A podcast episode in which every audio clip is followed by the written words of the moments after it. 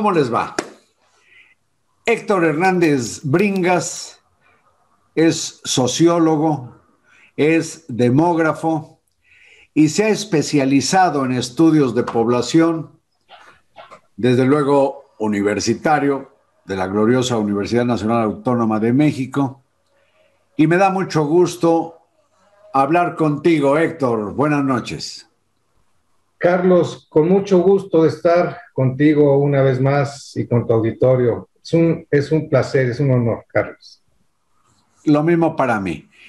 No vamos a tocar eh, el tema político ideológico que se ha desatado eh, con las declaraciones presidenciales sobre la UNAM, sino lo que has estudiado de manera acuciosa que eh, tiene que ver con la pandemia y entiendo que uno de los hallazgos que has hecho con tu equipo en el estudio de la pandemia, han, eh, se han dado cuenta que el 40% de los fallecidos murieron en sus casas sin atención ninguna en cualquier hospital. ¿Estoy bien?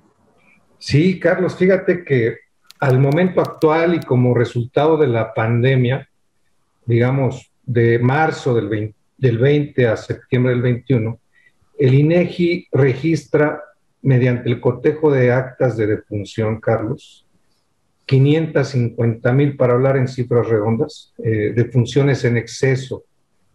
De estas 550 mil, nos dice el INEGI, hasta el mes de septiembre del año pasado y contando el año y medio de la pandemia, 407 mil eran por COVID.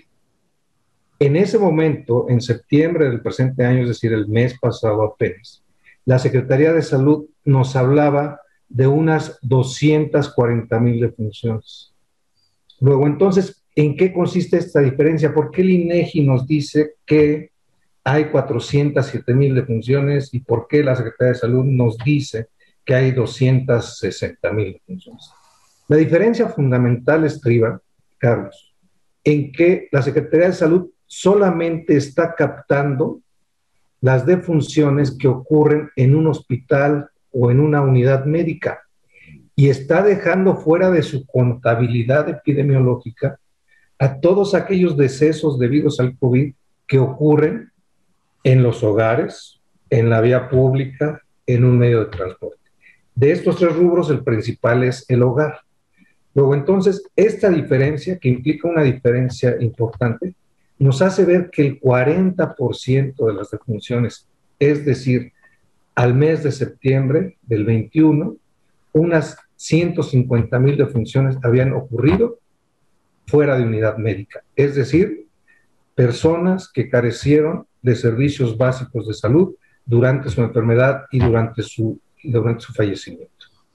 Bueno, y en el caso del INEGI, que como dices, coteja con las actas de defunción el número de fallecidos, dice que hay al menos un 34% menor registro de muertes en el gobierno que las efectivas.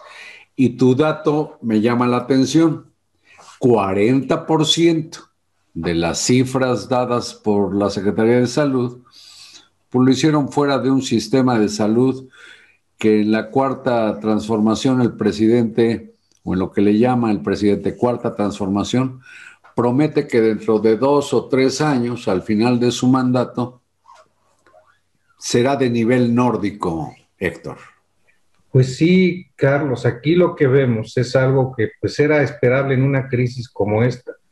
En México, en el año 2020, eh, había 25 millones de personas sin acceso a servicios de salud. Y esto se está reflejando en los datos que tenemos ahora como, como resultado de la pandemia.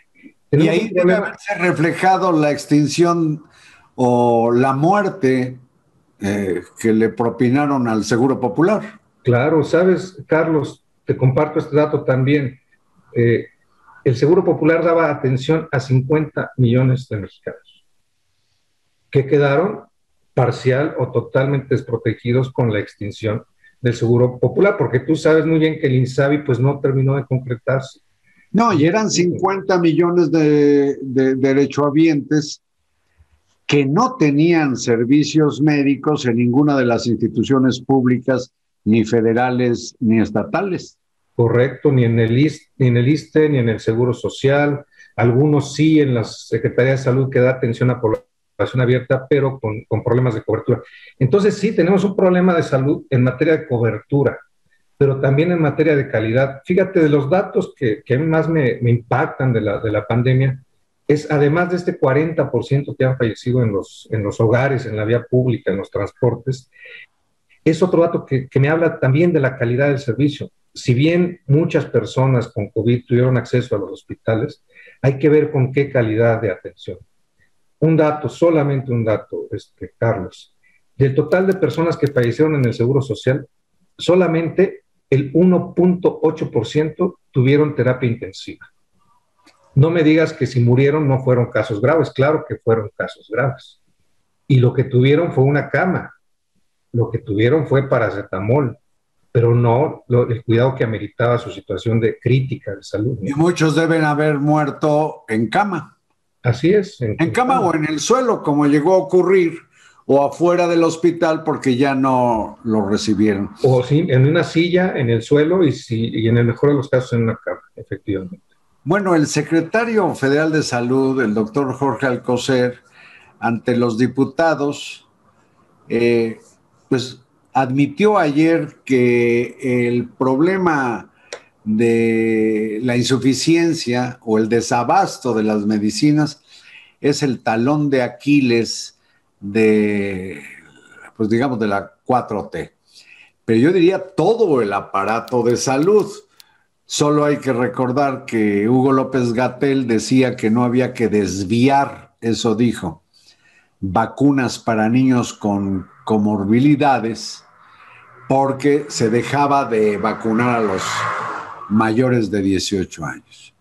Eh, y el doctor Alcocer llega a decir la barbaridad ante la posibilidad de que sean vacunados menores a partir de los 5 años de edad, que desde luego no, que los niños tienen una gran capacidad inmunológica, dijo maravillosa, y que ni a sus nietos vacunaría. Yo digo, pues con esa lógica dicha por un médico, ¿para qué se vacuna contra la tosferina, el sarampión, la varicela, etcétera, la poliomielitis?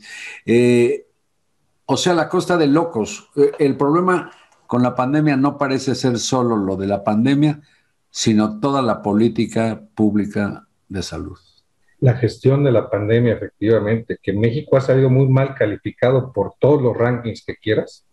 Eh, y, bueno, los datos nos, lo dicen y, hablan de esto. Y sobre lo que decía el secretario de Salud ayer, me sorprende que un médico este, diga este tipo de cosas. Y te voy a decir por qué yo no soy médico, como tú bien sabes, eh, Carlos, pero sí he estudiado la mortalidad infantil.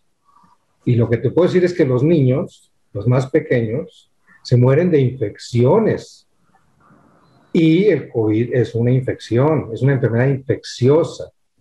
Entonces, si hay un riesgo de que un niño se muera, es justamente por una enfermedad infecciosa. Esa es la razón principal por la que mueren los niños. Yo no soy médico y me sorprende enormemente que un médico haga este tipo de afirmaciones y un médico que es secretario de salud.